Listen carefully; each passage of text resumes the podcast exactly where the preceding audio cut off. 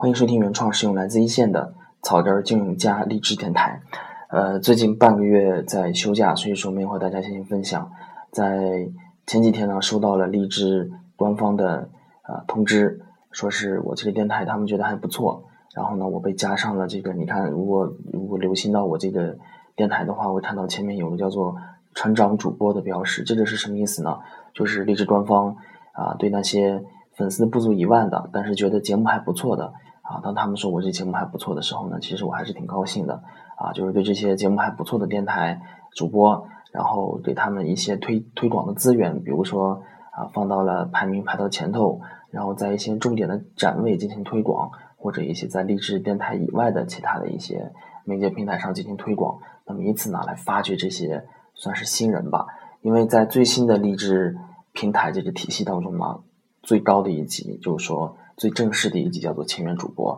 然后稍微低一些的呢叫做这个成长主播，就是说啊，他们说将来我的粉丝到一万以后呢，我就可以成为这个独家签约主播。所以说呢，啊，在以前呢，我是啊，算是在业余做这个事情，就是啊，今天啊看到了好多文章，看到了好多内容，我和大家分享一下。那么从今天起啊，也非常正式的啊，和大家算是啊这个通知一下，不能说是通知。也算是正式的这个啊，来表达一下我的意愿，就是说这个励志电台呢，我将来想把它做得更好一些，不仅仅是个人的兴趣啊，准备在这两个月之内呢，看粉丝能不能冲到一万人，这是我的一个目标。所以说在这两个月内呢，我会呃争取呢，把它节目更新的频率更加高一些，然后呢，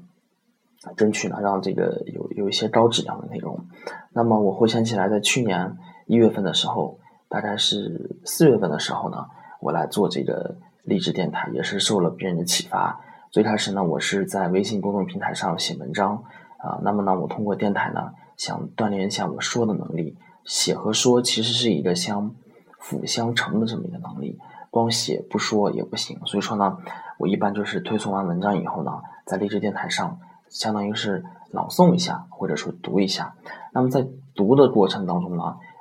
收到了这个听众非常好的一个反馈，他们的播放量非常高，所以说呢，一边读的时候呢，我发现这个作为一个算是音频的自媒体呢，比文字的自媒体，它呢能有讲的东西会更多一些。比如说我讲这个消费金融贷款，本身它是一个操作性非常强的这么一个内容，如果用枯燥的文字去写的话，受制于微信平台这么一个内容的限制，有时候写太多的话门槛。写千八百字的话，好多问题没法分析的很深入。所以说呢，有励志电台在，我通过说的方式呢，来和大家分享。有些问题呢，就能剖析的很深刻。毕竟文字和音频是两种不同的这么一个啊内容表现形式。所以说呢，我现在就啊勇敢的判定啊非常大胆的判定，将来声音自媒体像励志电台这样的自媒体，将来是大有可为的。毕竟呢，文字它的传播还是有诸多限制的。啊，音频是居于文字和视频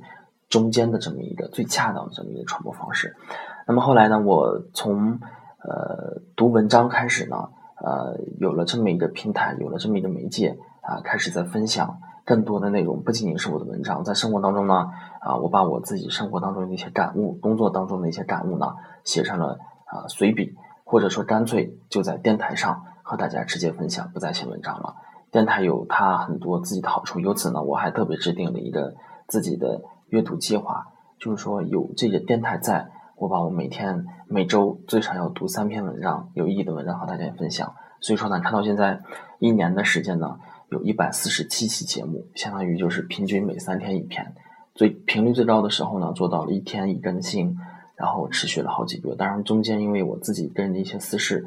啊，中间断断续续。啊，最长的停更有一个月，最短的呢也有这个十来八天。那么从今年起呢，啊也是受到了这个微信官方的一个算是肯定吧，然后我也会把它重视起来，然后会把它弄得好一些。当然，呃，励志平台呢，它的气质呢是非常具有文艺情调的。我们从它的这个励志平台的一个啊 UI 界面上。还有从它的一个宣传上，或者说励志电台在我们广大的主播和用户当中呢，它是一个文艺性非常强的一个口碑非常好的这么一个平台，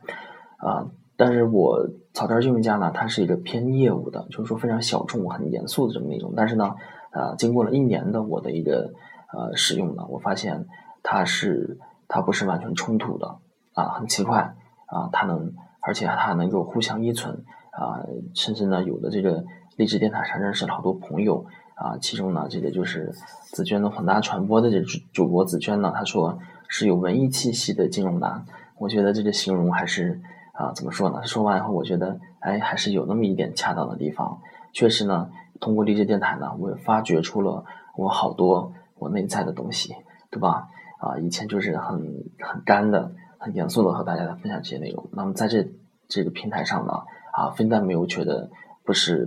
没有觉得有点不太得体，反而呢，啊，有大家的文艺气息在感染着我，让我在思考更好的一种宣传方式。那么。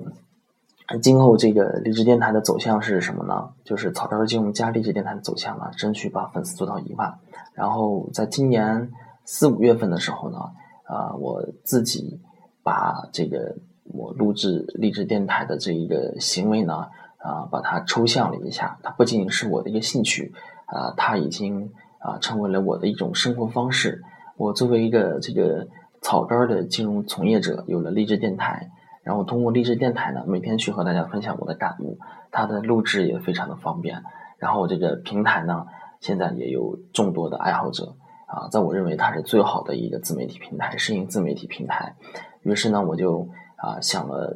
这样的一个这么一个描述，就是我作为一个草根的主播，我用电台啊，就像我每天用这个百度一样，百度一下，那么我用电台和大家去分享我的感悟，去和大家分享。啊，我在生活当中的一些经验啊，甚至会更广一些，就是励志一下，草根主播励志一下。将来草根金融家呢，啊，当然，嗯，在别的粉丝看来呢，他是有好多缺点的。就比如说我这一百四十七期节目，几乎啊没有一个开头的音乐，或者说是用一个不不是很普通的，呃，这个很普通很标准的普通话去和大家分享，看起来可能有一些比较简陋。那么将来呢？啊，他很可能依然会很简陋啊，他谈的话题呢也是非常通俗的。那么文艺啊，什么感情呀、爱情呀这些伤感呀，草根儿军电台仍然是不会去谈论的。通俗的啊，还是谈一些比较通俗的。就是你打开励志电台呢，啊，总有这么一档节目，总有这个草根儿军家在这里和你谈一些非常严肃专业的话题。那么将来呢，他也是很粗糙的。也将来也不会去配这个音乐背景了，因为作为一个呃声音自媒体吧，对吧？现在流行讲这个声音自媒体，呃，实在是精力有限，更多的精力呢是放在把这个内容做好，不会去说一个十分钟的节目，我去放上两首歌，占上七分钟，剪去开头，剪去结尾，实际上没有讲多少内容，我不愿意这样。既然我能用一晚上的时间，半多小时的时间去进行准备这么一个节目，那么我一定会。啊，做一个有价值的内容，可能大家听说这么简单的一期节目，好像就是我感觉是随手拿起啊，我一我一直在拿手机在录这个事情，其实不是这样的啊。这一百四十七期七期节目，大概的流程是这样的：每天我想到一个，呃，我通过手机去看一篇文章，觉得不错，那么把它推送到这个 Kindle 上啊，因为毕竟呢，这个手机上的阅读还是比较粗浅的，推送到 Kindle 上以后呢。那么我会把它精读一下，然后把它高度的提炼出来。那么提炼出来以后呢，我会加入到我自己的总结。如果说这个文章的讲到的内容确实是非常不错，而且我想说的话还有很多的话，我一般会把它写成文章。如果说想说的更多，就是说通过文字已经不能表达我全部的感受的时候呢，我会把它做成电台节目。然后在做电台节目之前呢，我会拿一张纸，我会把今天要和大家怎么去讲这个事情。大概是讲这么几个主题，提纲是什么，会把它列出来。一般啊，准备大概是在半个小时左右，前前后后加上阅读。那么录这些节目呢，大概是十分钟左右。所以说呢，这一百四十七期节目，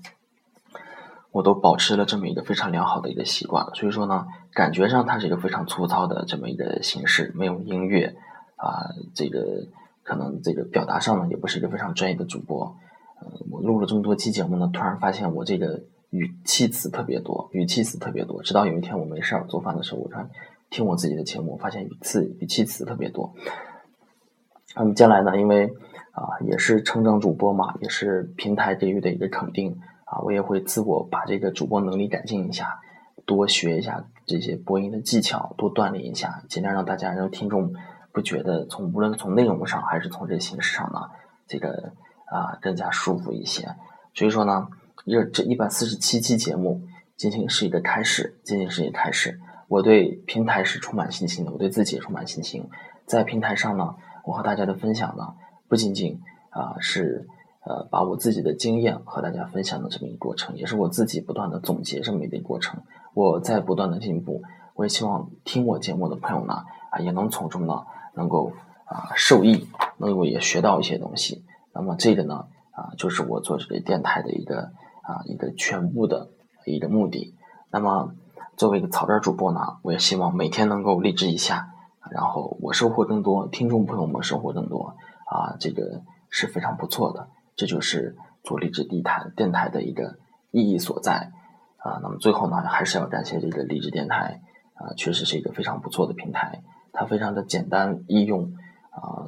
我其实好多类似这样电台我都试用了好多啊，励志电台是最照顾这个草根主播的。啊，这么一个操作习惯的，打开软件儿啊，这操作非常简单，也录制非常简单啊，真的真的是在这个互联网时代，能够让实现每一个人这个轻电台、做电台主播的这么一个梦想啊，这个是很难以想象的，在之前。